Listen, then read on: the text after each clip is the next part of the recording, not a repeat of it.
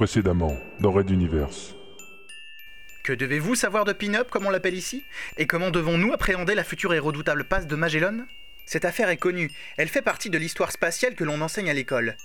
Magellan disparut alors dans une dernière accélération pour sauver les membres de son équipage avant qu'ils ne soient aspirés.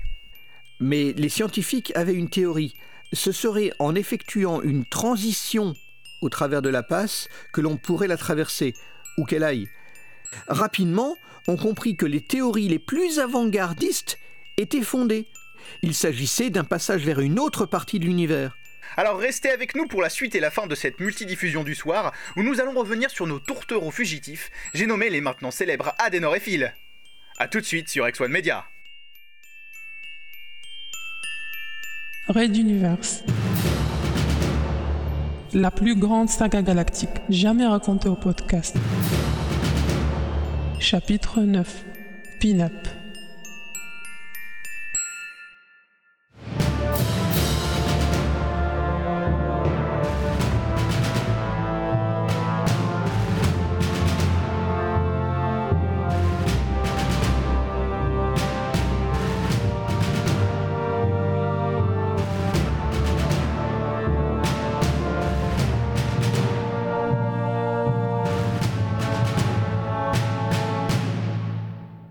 Dixième épisode.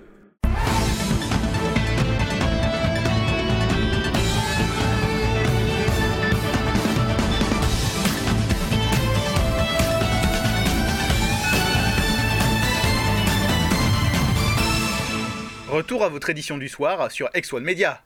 Toujours avec nos journalistes spécialistes en astrophysique et en histoire de la conquête spatiale, j'ai nommé Jack Blast et Angelus R. Donc, pour que nous nous remettions tout de suite en tête les événements qui ont conduit le lieutenant Phil Good et la mécanicienne Adenor Kerishi à se retrouver à la fois si célèbres et si emprisonnés, notre régie nous a préparé un montage des interventions de nos envoyés spéciaux sur ce sujet. Écoutez bien, ce sont les archives d'X1 Media qui parlent. A tout de suite.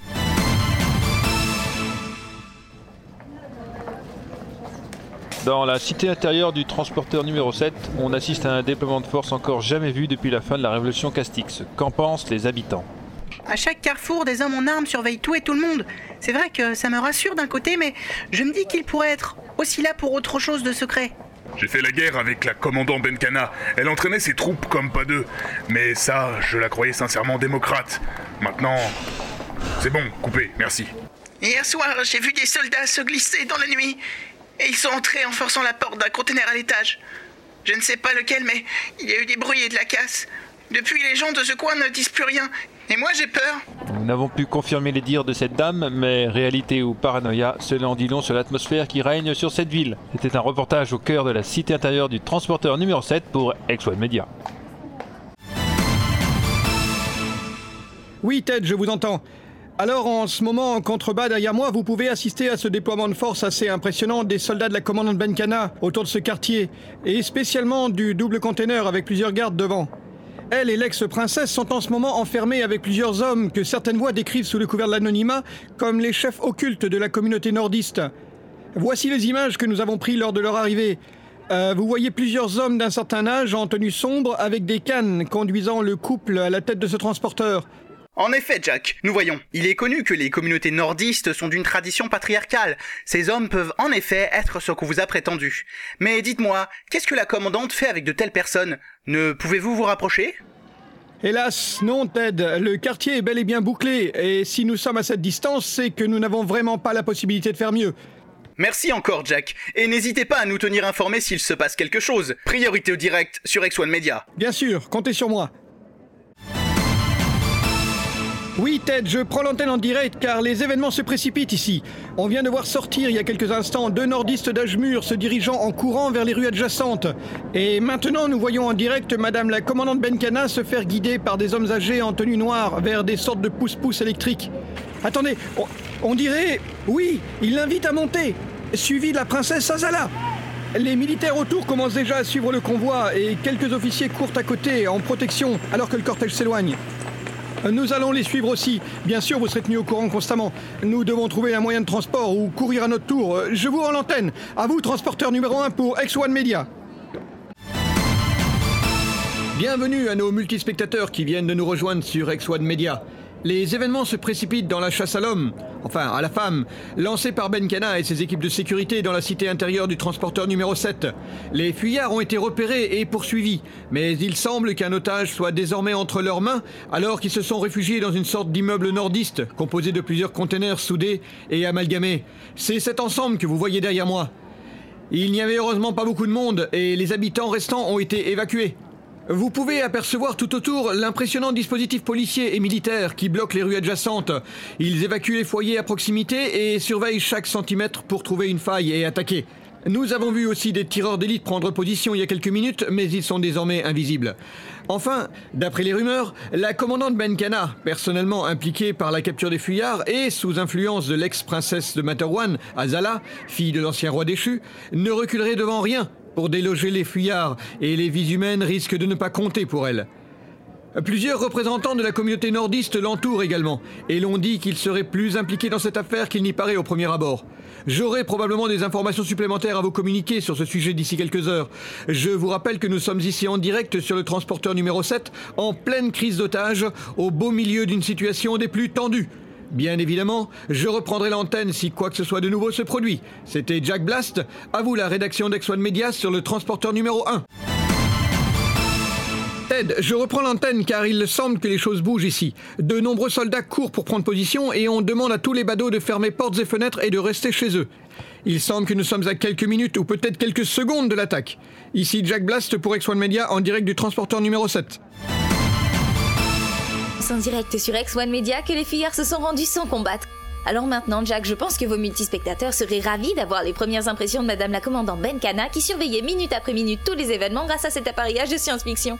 Approchons-nous d'elle doucement pour ne pas trop la déranger. Et pendant ce temps, je vous propose de filmer la scène d'ici où nous avons une vue imprenable, n'est-ce pas? Messieurs, nous assistons à un moment magnifique. Je vous offre volontiers cette place de choix pour tout filmer autant que vous le voudrez. Pardonnez-moi, je dois retourner dans mon centre de commandement pour terminer quelques préparatifs. Jack, vous êtes là? Oui, Ted, bonsoir à nos multispectateurs. Merci, Jack, bonsoir également. Alors, avant de revenir sur les événements, que sont devenus les preneurs d'otages? Ils sont en résidence surveillée dans une de leurs cabines, semble-t-il. Une mensuétude qui s'explique par l'historique des criminels. L'un se nomme Phil Good, un officier de ce transporteur, et les milieux autorisés affirment qu'il a pris une part très importante lors de la révolution Castix. Et étrangeté du sort, sa compagne y aurait également joué un rôle, mais côté royauté. Et si la princesse Azala est liée d'amitié avec le lieutenant Good, la femme serait, euh, j'insiste bien sur le conditionnel, Ted, serait donc impliquée dans la mort du ministre de la Reconstruction Benkana, le propre père de la commandante actuelle de ce transporteur. Mais c'est incroyable, Jack. Il ne s'agit que de rumeurs, mais si elles se confirment, nous sommes devant un vrai dilemme politico-judiciaire, non? Eh oui, un dilemme dont les racines remontent très loin, bien avant le grand départ de Materwan. J'ajoute par ailleurs que la princesse Azala vient d'être nommée officiellement médiatrice du transporteur, en contact permanent avec toutes les cultures de la cité intérieure et les services de sécurité, et qu'une enquête liée à une découverte d'une très grande importance dans la communauté nordiste vient d'être diligentée. Là encore, nous en saurons plus dans les prochaines heures. Quoi qu'il en soit, je vous assure que les équipes sur place d'Ex One Media vont faire leur maximum pour comprendre les tenants et aboutissants de cette affaire. Et nous tenir informés du devenir des preneurs d'otages. Et du devenir des preneurs d'otages, bien entendu. Nous serons également vigilants à cela. C'était Jack Blast, envoyé spécial du transporteur numéro 7 pour X1 Media. Ah ouais, ça fait tout bizarre de s'entendre hors contexte. Faut reconnaître à ma décharge que l'ambiance était plutôt une folie sans fin durant ces moments-là. On se demandait bien si la commandante Benkana n'allait pas tout simplement tirer au canon dans la cité intérieure. On peut comprendre, Jack. Alors, où sont actuellement nos tourtereaux? Au secret. il semble qu'on leur ait réservé une chambre spacieuse spécialement pour eux. Euh, vu la difficulté pour trouver des logements sur le transporteur, c'est un traitement droit. On peut penser que la princesse Azala est derrière tout ça. L'ex-princesse Jack, ne l'oublions pas. Nous reviendrons sur le devenir des amoureux dans quelques secondes, mais quid des suites de la découverte de la cache d'armes dans le quartier nordiste? Les armes ont été récupérées et on a sommairement fait quelques fouilles aux alentours. Mais il semble que, là encore, l'ex-princesse Azala ait calmé le jeu dans son nouveau rôle de médiatrice du transporteur. Elle a probablement trouvé un arrangement qui contente tout le monde. Angélus, que peut-il arriver maintenant à Phil et Adenor Eh bien, Ted, je pense que cela sera décidé lors du Conseil des commandants. Pour une affaire aussi sensible, impliquant personnellement un commandant de transporteur, je ne vois que cette instance pour trancher. La rumeur selon laquelle Adenor Kirishi serait responsable de la mort du père de la commandante, le populaire ministre Benkana, ne se tarit pas, bien au contraire. Je ne m'étendrai pas dessus car il n'y a aucune preuve, mais cette thèse aurait l'élégance d'apporter une lumière nouvelle sur tous ces événements. On sait également que l'ex-princesse et la commandante sont liés avec le lieutenant Feelgood. Ils ont tous participé ensemble, d'une manière ou d'une autre, à la révolution Castix. Cela jouera également dans la décision finale. Et que risque-t-il? Plusieurs options sont sur la table. Le bannissement de l'Exode ou du transporteur numéro 7. L'emprisonnement à durée variable. L'exécution par contre ne sera pas retenue. Parce que c'est déjà pas dans la logique fondamentale de l'Exode. De plus, il n'y a eu que quelques blessés légers et pas de quoi risquer gros. Donc en fait, que cela soit le choix de la passe de Magellan comme destination, le devenir de Philgood et Adenor Kerichi, ou l'orientation politique de notre devenir sur Antares 4, tout se joue durant les séances du Conseil des commandants, et peut-être même celui-ci précisément. On peut dire ça, en effet. Oui, oui, c'est fort possible. Merci à vous, Jack Blast et Angelus R, d'avoir profité de notre halte commune sur Pinatal Grande pour faire le déplacement jusque dans les studios du transporteur numéro 1. Nous vous retrouverons bientôt dans de nouveaux reportages, je pense. Bien sûr, Ted, et je remercie par avance nos multispectateurs de la confiance qu'ils accordent dans notre travail, ainsi que dans X1 Media. Je dirais même plus, c'est un honneur d'être journaliste dans un moment aussi important de l'histoire de l'humanité. Merci à vous, merci à X1 Media, merci au public. Nous poursuivrons notre travail équitablement, professionnellement et sans compromis. Soyez-en certains. Messieurs, ce sera donc le mot de la fin. C'était Ted Mausen en direct du transporteur numéro 1 pour une émission exceptionnelle du journal multidiffusé de la rédaction de X1 Media. Bonne soirée et à bientôt.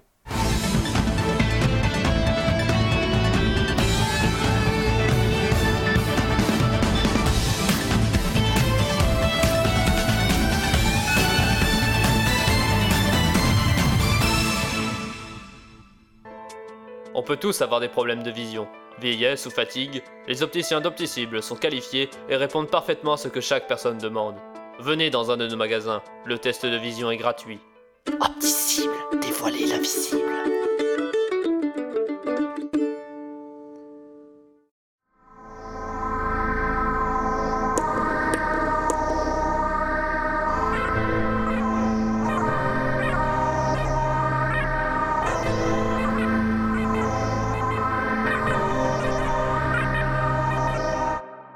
Raid d'univers à suivre.